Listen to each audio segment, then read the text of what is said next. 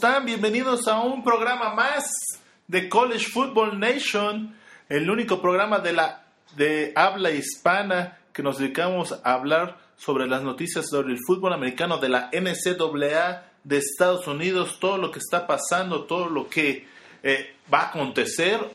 Pero bueno, para no hacer más tardado este programa, ante todo soy su anfitrión Yayo Ortiz y este programa, ¿qué vamos a hablar? Vamos a hablar de la sección ganadores y perdedores de la semana número 5 de la NCAA. Vamos a hablar del término walk-ons, a qué jugadores se les considera como walk-ons en la NCAA. También vamos a ver cuáles van a ser los juegos de la semana número 6 que no te puedes perder y qué eh, consecuencias pueden tener. También vamos a hablar de qué jugadores o qué universidades, mejor dicho, tienen o pasan más talento al día de hoy a la NFL. Y si aún nos da tiempo, vamos a ver qué hemos aprendido del primer cuarto de esta temporada 2005 de la NCAA. Y bueno, como en todos los programas, eh, vamos a empezar con los sonidos de la semana. Ante todo, muchas gracias por formar parte de este podcast y darnos su preferencia. Y con esto comenzamos.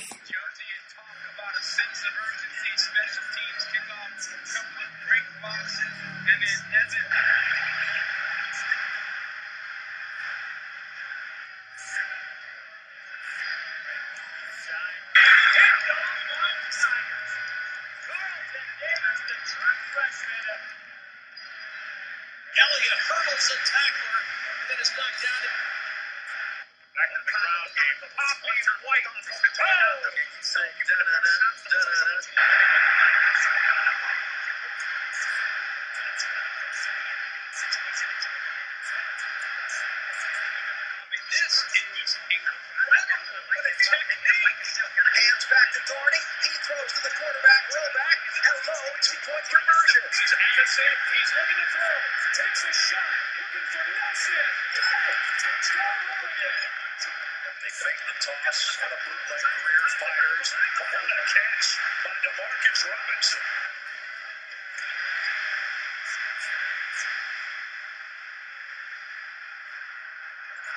Mahomes, end zone, touchdown, Tony Brown.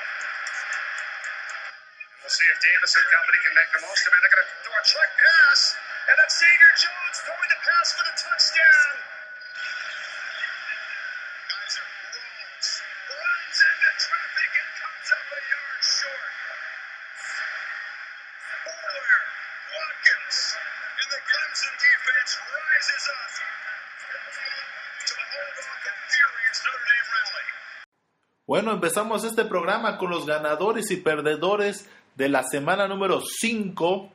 Eh, y el primer miembro de estos ganadores va a ser la Universidad de Michigan. Los muchachos de Jim Harbaugh se levantan con su cuarta victoria en forma consecutiva y ahora sobre una forma contundente de 38 a 0 sobre la Universidad de Maryland en la Casa Grande. Ahora los muchachos de Jim Harbaugh tendrán que enfrentarse a unos Wildcards de Northwestern invictos sorprendentemente y veremos qué pasa.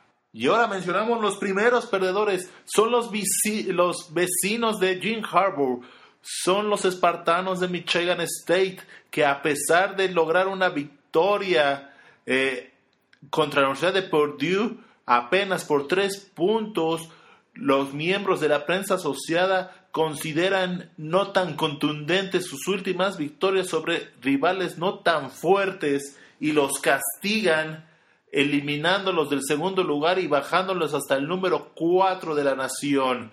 Esto son malas noticias para Michigan State, para también Ohio State y para todos los miembros del Big 12 debido a que tener dos miembros, uno y dos, como se había tenido en las últimas dos semanas, era importante para levantar todo el tema del marketing, todo el tema de ventas, pero veamos qué pasa con Michigan State. Eh, tiene rivales a vencer y veremos qué pasa en la siguiente semana número 6. Ahora que habían dicho que la dinastía de Alabama había caído y había muerto, ¿qué creen? Sale de, de las cenizas como el Fénix. Van al estadio de los Bulldogs de Georgia y le meten una tremenda zarandeada de 38 a 10 y ellos se consideran como el segundo ganador de la semana y renuevan las esperanzas de llegar a los playoffs y también renuevan las esperanzas de seguir compitiendo por en la conferencia del SEC. Entonces, veamos qué pasa la semana 6 donde Alabama va a ser considerado otra vez más líder y favorito a llevarse esta conferencia.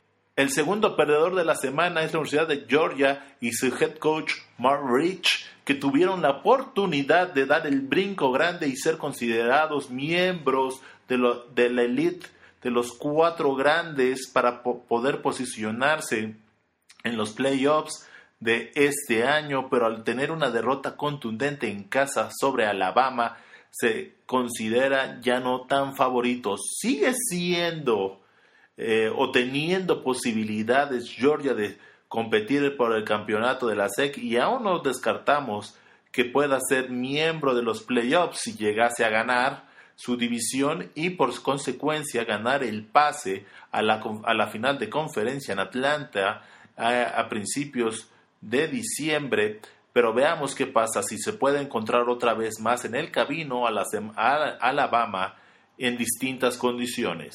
El tercer ganador de la semana es el, el corredor titular Ezekiel Elliott de la, Universidad de Ohio State, el cual tuvo su día más productivo hasta el momento con la Universidad de Ohio State para que corrió para 274 yardas y tuvo tres carreras más de 50 yardas en la segunda parte contra la Universidad de Indiana. Esta actuación lo pone como contendiente al trofeo Heisman este año que se ve por fin que va a ser el trofeo Heisman para un corredor.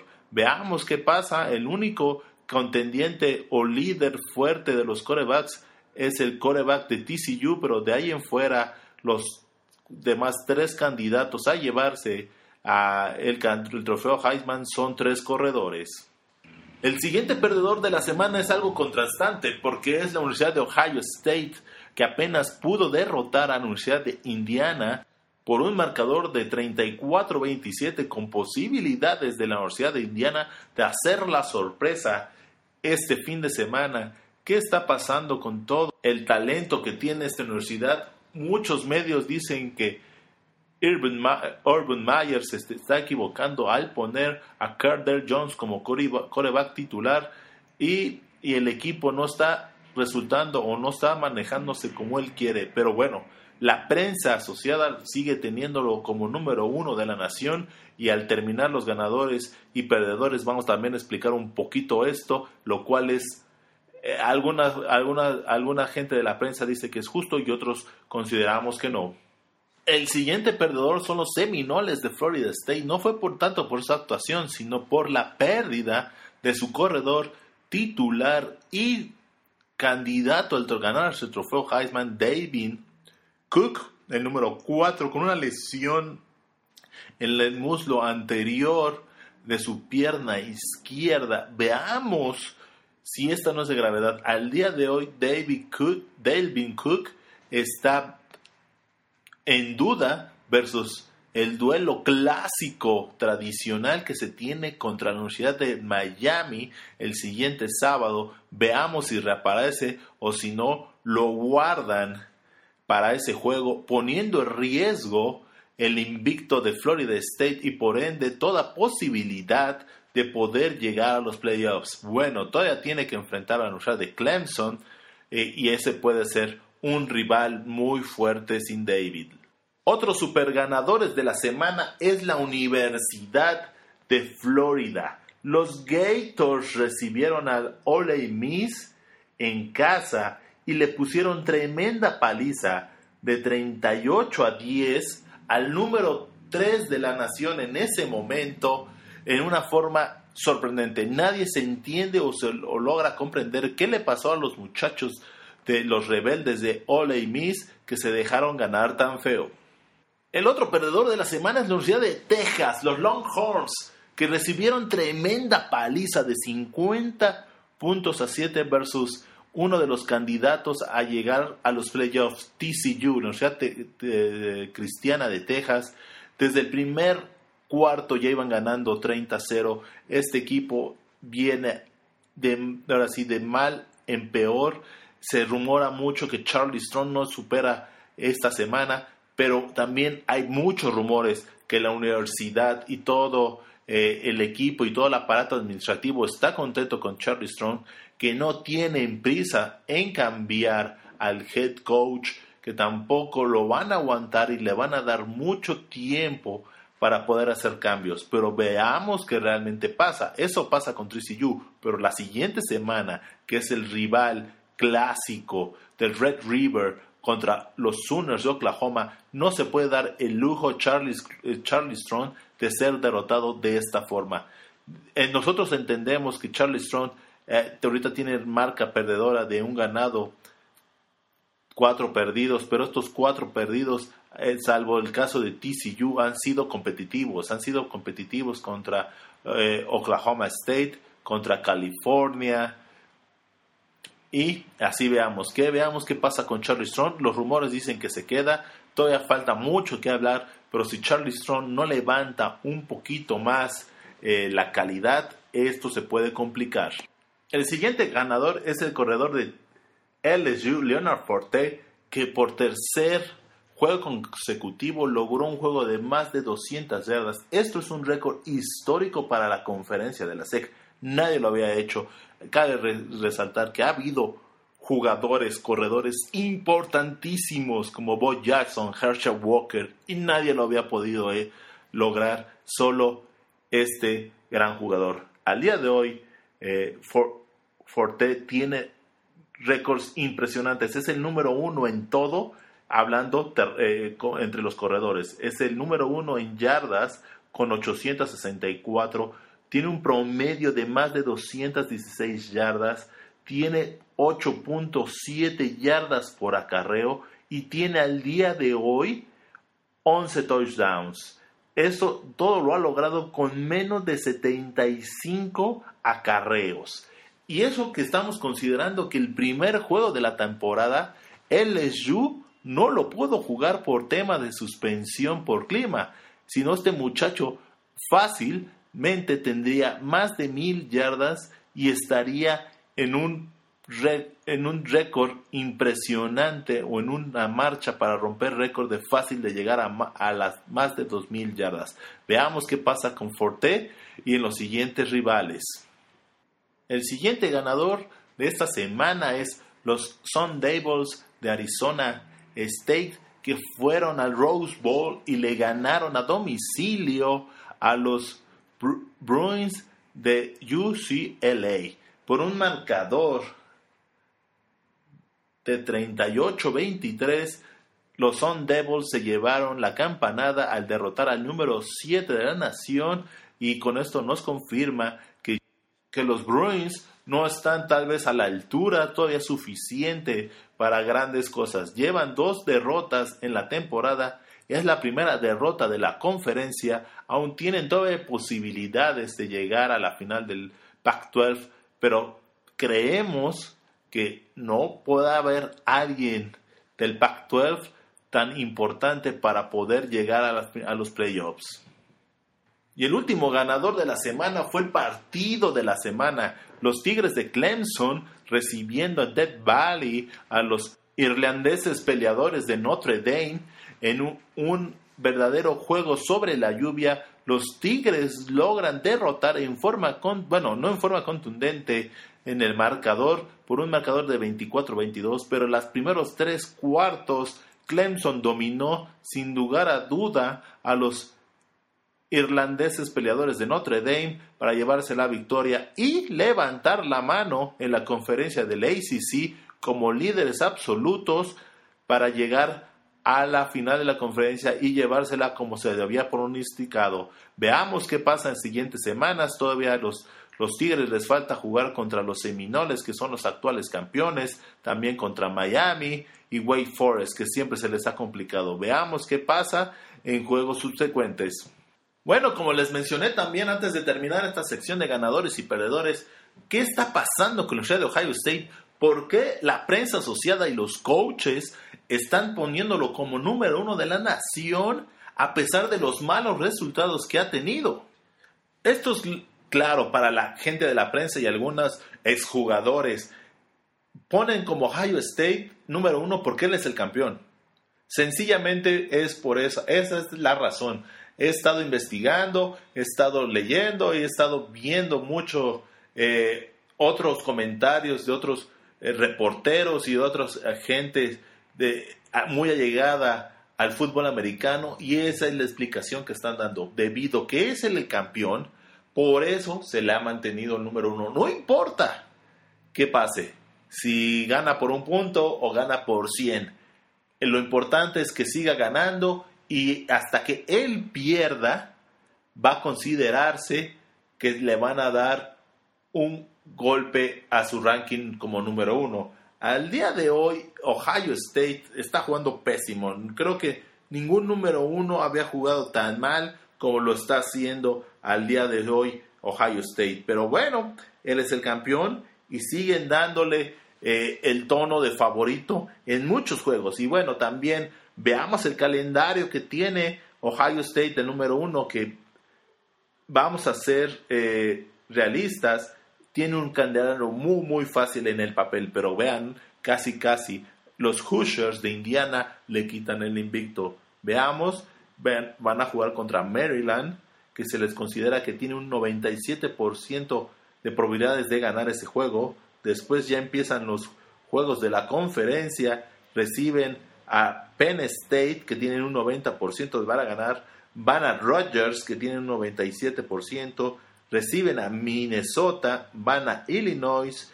El juego más complicado que tienen al día de hoy es Michigan State, que es el número 4 de la nación, que les consideran que tiene un 73, 77% de probabilidades de ganar. Pero, oh, ojo, esto no me había dado cuenta. Terminan con la semana de Rivalry Week eh, contra los odiados Wolverine de Michigan y chequen este porcentaje que le están dando.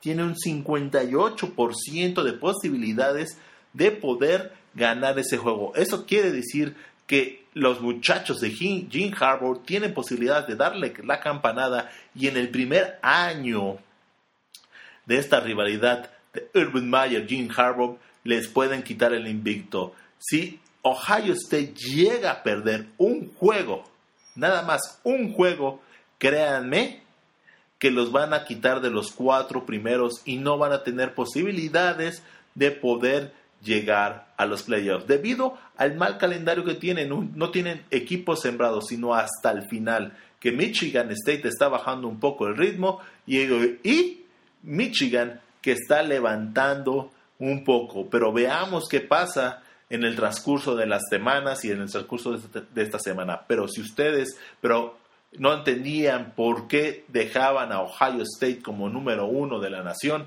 esta es la razón principal, porque él es el campeón y hasta que pierda el campeón no lo van a quitar de ahí. Puede tener el peor juego de, las, de, todas, de toda su historia.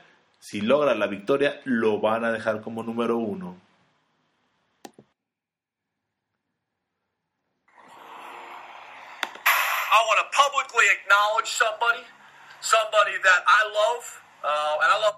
Quiero reconocer públicamente a alguien, alguien que yo amo.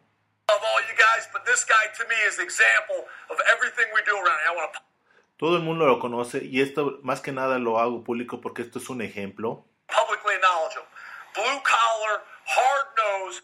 Lo reconozco públicamente porque él es 100% azul, eh, 100% trabajador. His ass off, always has positive energy siempre trabaja a morir, siempre trae actitud positiva a los entrenamientos.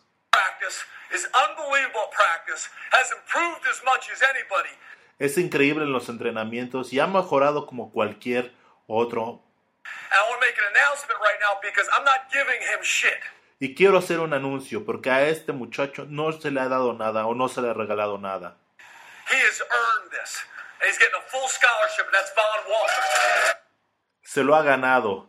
Este es una beca 100% a Devon Walker. ¿Por qué empezamos con este fragmento del coach Franklin dándole la beca a Devon Walker? Es porque llegamos al término que es un walk-on. Mucha gente no tiene ni idea qué son los walk-on en la, en la NCAA o es la primera vez que escuchan este término. Un walk-on es un muchacho que no tiene beca para jugar fútbol americano en ninguna universidad. Es un muchacho que tal vez eh, prefirió dejar una beca en una, en una escuela de la División 2, 3 o sencillamente en una escuela de la División 1, por ejemplo, en una escuela menor o menos rango para irse a la escuela de sus sueños, a la escuela como Penn State, Notre Dame, Alabama, Florida, LSU, Oregon. Son a todos aquellos muchachos que físicamente no están aptos para recibir una beca, pero que quieren la universidad y quieren formar parte de ese equipo y de esa universidad. Son estos muchachos que realmente dan todo, ahora absolutamente todo, ellos y sus familias por un sueño y seguir ese sueño y vestir esos colores de la universidad que siempre han soñado desde niños. Muchos Muchos jugadores han soñado vestir los colores de sus universidades y ellos buscan el sueño y lo siguen constantemente y por eso son walk-ons, por eso aceptan no tener una beca, pero también es un reto no tener una beca y jugar. Es el mismo caso de la famosa película de Rudy que pertenecía al equipo de Notre Dame, al equipo de prácticas y no podía formar parte del equipo, porque estos muchachos no están en el roster, estos muchachos a veces no pueden ni estar abajo eh, de, las gradas. A veces ustedes se preguntan por qué de, pronto hay muchos jugadores o muchos muchachos en las, en las gradas, no tanto en las gradas, sino en, en los sidelines, eh, en, las laterales que no tienen equipo y nada más vienen con el uniforme de la, de la universidad o la playera de la universidad sin un jersey. Esos muchachos son walk-ons, son muchachos que no tienen el derecho a tener una beca porque no se la han ganado, porque no se la ganaron en la, en la prepa por sus, por sus malas actuaciones que tuvieron o sencillamente no eran aptos físicamente para ello. Uno de ellos es JJ Watts, aunque ustedes no lo crean, el jugador defensivo de la NFL del año pasado, ese jugador impresionante número 99 de los Tejanos de Houston, él fue walk-on de la Universidad de Wisconsin. Él también es, eh, más adelante en el transcurso de la semana vamos a, vamos a poner un video donde él explica por qué fue walk-on de la Universidad de Wisconsin y lo que, él, y lo que representaba para él. Era él un reto, un reto para demostrar que él podía lograr su sueño, él podía demostrar a todo el mundo del fútbol americano y a él principalmente que él merecía tener una beca deportiva al 100% y jugar dentro de su equipo. Y él no es el único jugador sorprendente. Anías Williams, el cornerback de Arizona en los 1990, fue el número 35 que después jugó con los Rams de San Luis y llegó a un Super Bowl que fue el primero casualmente que ganó Tom Brady. Y este Anías Williams hoy en día logró ser miembro del Salón de la Fama de la NFL. Entonces, para todos aquellos muchachos que tienen ese sueño de formar parte de alguna institución universitaria, pueden lograrlo. Siempre se puede lograr sus sueños. No es la primera vez que alguien rompe la, la barrera de que tú no perteneces aquí o tú no mereces nada. Siempre hay que demostrar lo que uno vale dentro del terreno del juego, no hablando, sino con acciones. Y esto es lo que demuestra que es un walk-on. ¿Y por qué se dan los walk-ons? Porque la NCAA tiene una, una regla súper estricta que un cierto número de jugadores deben de tener eh, becas. Se, eh, se puede decir que nada más pueden tener beca y pueden estar alineados o en el roster de jugadores 53 muchachos. Los demás no pueden estar dentro de este, este elite, se podría decir. Eh, hay muchos jugadores que, como les digo, dejan universidades por irse a otras donde les estaban ofreciendo una beca porque sencillamente adoran esa universidad, adoran los colores, crecieron viendo esa, esa universidad desde niños y es su sueño. Entonces, lo dejan todo por eso. Entonces, créanme que por eso se crean y existen los walk Esos walk también ayudan 100% al equipo, ahora sí son escuadrones de práctica. No sé si ustedes algún día han podido ver la película de Rudy, es la historia de un muchacho irlandés en 1970s en los años de los 70, casi casi finales de los 70, 1976, 79, 80, que forma parte del escuadrón de prácticas de la Universidad de Notre Dame, que logra a través de su esfuerzo luchar y lograr vencer todo aquello que se le imponía. Estuvo a punto de darse por vencido, pero al final al cabo sus amigos lo convencieron, bueno, un amigo lo convenció de echarse para atrás de esa decisión y seguir en el escuadrón de prácticas de Notre Dame y su esfuerzo fue recompensado eh, en su último año, en el último juego contra la Universidad de Georgia Tech, de tener el honor de vestir el azul y oro de los irlandeses peleadores de Notre Dame y entrar en el terreno de juego. Pero bueno, nos estamos desviando. Pero eso es un walk-on, un muchacho que no tiene beca y, se, y lucha por ella todas las prácticas de todos sus cuatro años. Puede ser eh, que se la den en su primer año, segundo año, tercer año o hasta el cuarto año. Ahí no hay una regla como tal. El chiste es que eh, cubra la universidad con las becas y si de pronto el WOCOM no logra satisfacer o no logra desempeñarse y mejorarse, no se la dan en sus cuatro años.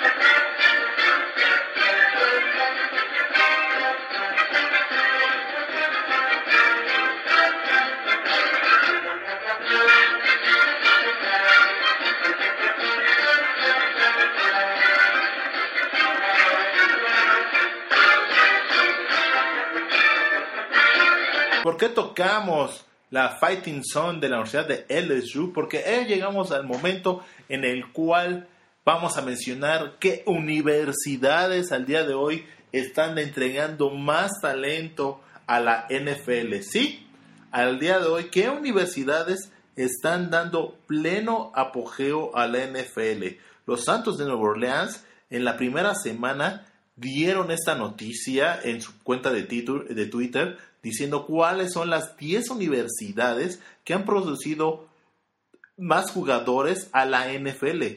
Y en esta lista podemos decir que 7 de los últimos 10 eh, títulos del fútbol americano colegial están, estas universidades. 5 de los últimos 10 trofeos Heisman están también en estas universidades. Entonces, eh, es impresionante y por ende estas universidades son las que están aportando más talento. Eh, las conferencias que están mencionadas, la número uno es la SEC, la número dos es la ACC, la número tres es el Big 12, la número cuatro es el Pac 12 y hay un equipo independiente. Pues empezamos la lista con el número 10, que es la Universidad de Clemson con 28 jugadores, después Notre Dame con 29, el número 8 es Oklahoma con 30, el número 7 es Florida State con 31, el número 6 es Florida con 31, el número 5 es la Universidad de Georgia con 34. El número 4 es empatados Alabama con 34.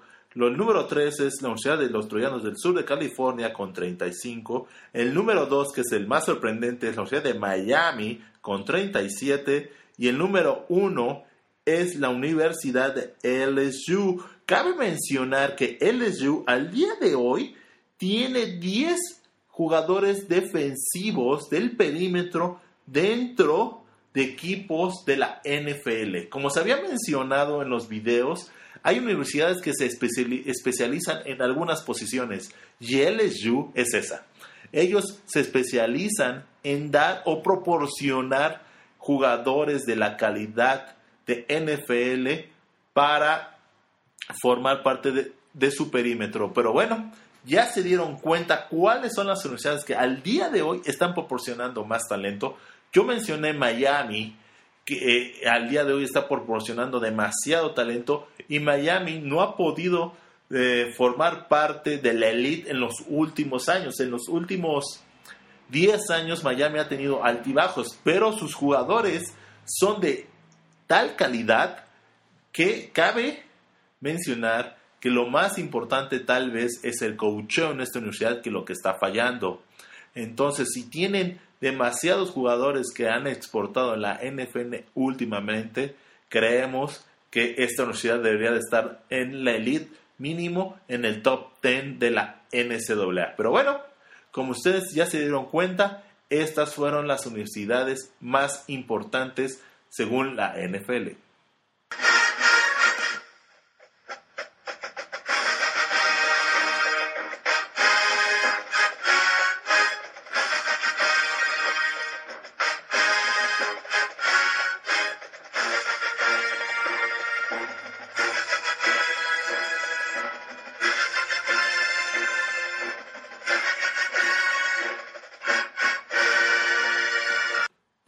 A la parte de que hemos aprendido en este primer cuarto de temporada de la NCAA.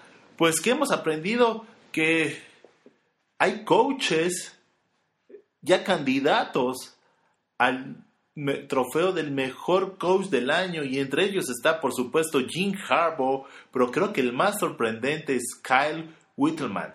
Whittleman es el head coach de la Universidad de Utah que ha levantado este equipo de formar parte desde los comienzos de la Pac-12, se podría decir hace cinco años que se incorporaron a esta conferencia, ha tenido ocho coordinadores ofensivos, tiene una identidad de Estado súper importante, su reclutamiento eh, no, está no está considerado entre los primeros 20 mejores de la nación. Y al tener al día de hoy a Utah, dentro de los mejores cuatro de la nación es impresionante.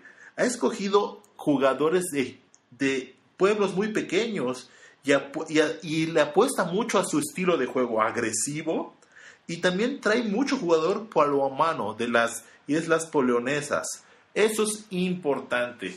Eso es su base de estilo donde se ha basado mucho, donde ellos han podido basar eh, su fuerza. Acordémonos que este tipo de jugadores son ah, grandes y fuertes y es del estilo del coach de Ohio, perdón, State, de Utah, donde se ve al 100% y ha pasado que ya Utah es una potencia o una está llamando mucho la atención en el Pac-12 y al día de hoy eh, está siendo mucho ruido en la fútbol americano de la NCAA. Cabe mm, destacar algo, si ustedes no saben, Urban Meyer, el head coach del campeón Florida eh, hace 10 años y actual campeón de Ohio State, fue coach o fue head coach de los Utah Utah. Entonces dejó buena escuela y nada más que Kyle lo puso a su estilo, muy agresivo, muy físico, muy rápido. Entonces, esta combinación es lo que está siendo favorable a los Jets de Utah eh, esta temporada y esperemos que siga creciendo. Ha ido creciendo año con año, los Jets han ido creciendo, han ido ganando más, más juegos en la conferencia del Pac-12 y al día de hoy se consideran como el equipo más fuerte para llevarse esta conferencia. Es, va liderando su división con cuatro ganados, cero perdidos con un juego de conferencia ganado aplastando al campeón del año pasado que fue Oregon. Y bueno, el calendario que le toca a los Utes es reciben a los Osos de California, reciben a los Sun Devils de Arizona State, van a visita a, a ver a los Troyanos Sur California, también reciben a los Beavers de Oregon State, van contra los Huskies de de Washington reciben, bueno, perdón, van a, con los Wildcats de Arizona, reciben a los Bruins de UCLA y terminan en el partido más fácil contra los Búfalos de Colorado. Veamos qué pasa con Utah y veamos si puede lograr esta temporada dar la campanada y ser mínimo finalista del Back-12. Otro equipo que está haciendo mucho ruido, eh, muy calladito, es la Universidad de Texas AM. Texas AM viene invicto, lleva cinco ganados, eh, cero perdidos, es líder de la división oeste de la SEC, eh, pero ahorita viene lo más difícil del calendario para los Texas de AM. El 10 de octubre reciben a Alabama, después tienen que ir a Ole Miss, después reciben a South Carolina, reciben, bueno, al, al Auburn, después tienen que ir a Vanderbilt y terminan LSU su temporada. Veamos si pueden seguir la marcha invicta. No creemos que pueda llegar en forma invicta a la final del, de la SEC, pero veamos qué pasa con estos Aggies, sorprendentes Aggies, que también hace cuatro años subieron a la conferencia de la SEC y están dando mucho de qué hablar desde su primer año y ahorita la están haciendo de forma contundente. Otro equipo que está dando mucho de qué hablar, o bueno, dos equipos que están dando mucho de qué hablar es los Wildcats de Northwestern y los Ojos de Halcón de Ohio.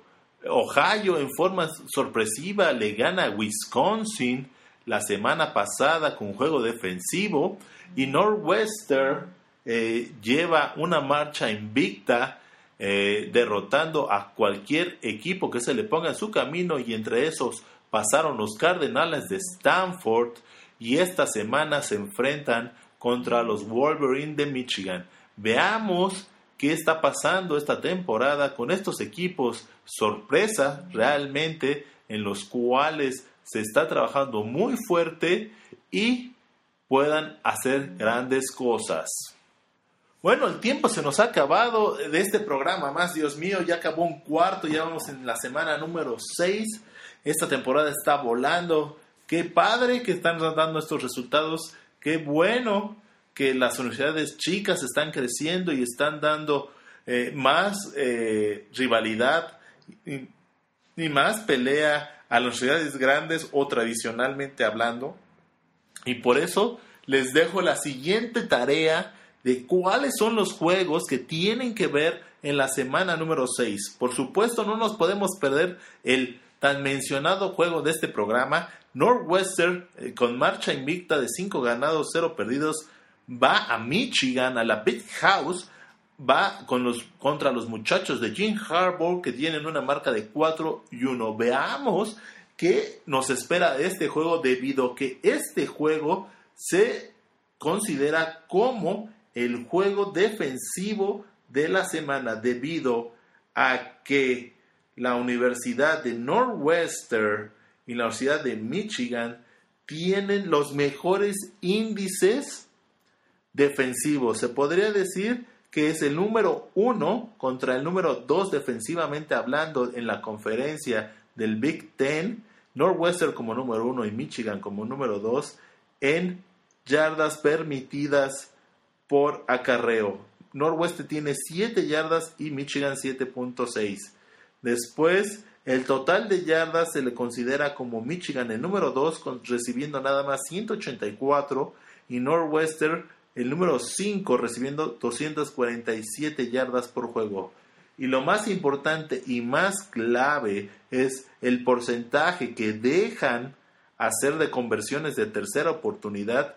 Es un 19.4 la Universidad de Michigan rankeado número 1 y un 20.4 20% como rankeado como número 2 la Universidad de Northwestern. Entonces, esperemos este juego de pocos puntos 100% físico y bajita la mano es una realidad muy importante. El siguiente juego que no nos podemos perder es la Naval con marca invicta de 4 ganados 0 perdidos visita en South Bend a los irlandeses peleadores de Notre Dame que tienen que levantar la cabeza y tienen que levantar la mano y seguir la pelea por aquel camino de los playoffs, reciban a la Naval. Ustedes dicen Naval, Notre Dame, es un, juego clásico. de los años 50 se definía quién era el campeón en esos años. Y el año pasado, créanme, Notre Dame le costó muchísimo trabajo derrotar a la Naval. Otro juego importante es Florida, el número 11 de la nación, recibe, o perdón, va a la Universidad de Missouri. Veamos cómo se comportan los Tigres de Missouri. Otro clásico es la Universidad de Miami va a la Universidad de Florida State. Veamos sin el corredor titular Cook si Florida State puede hacer algo importante.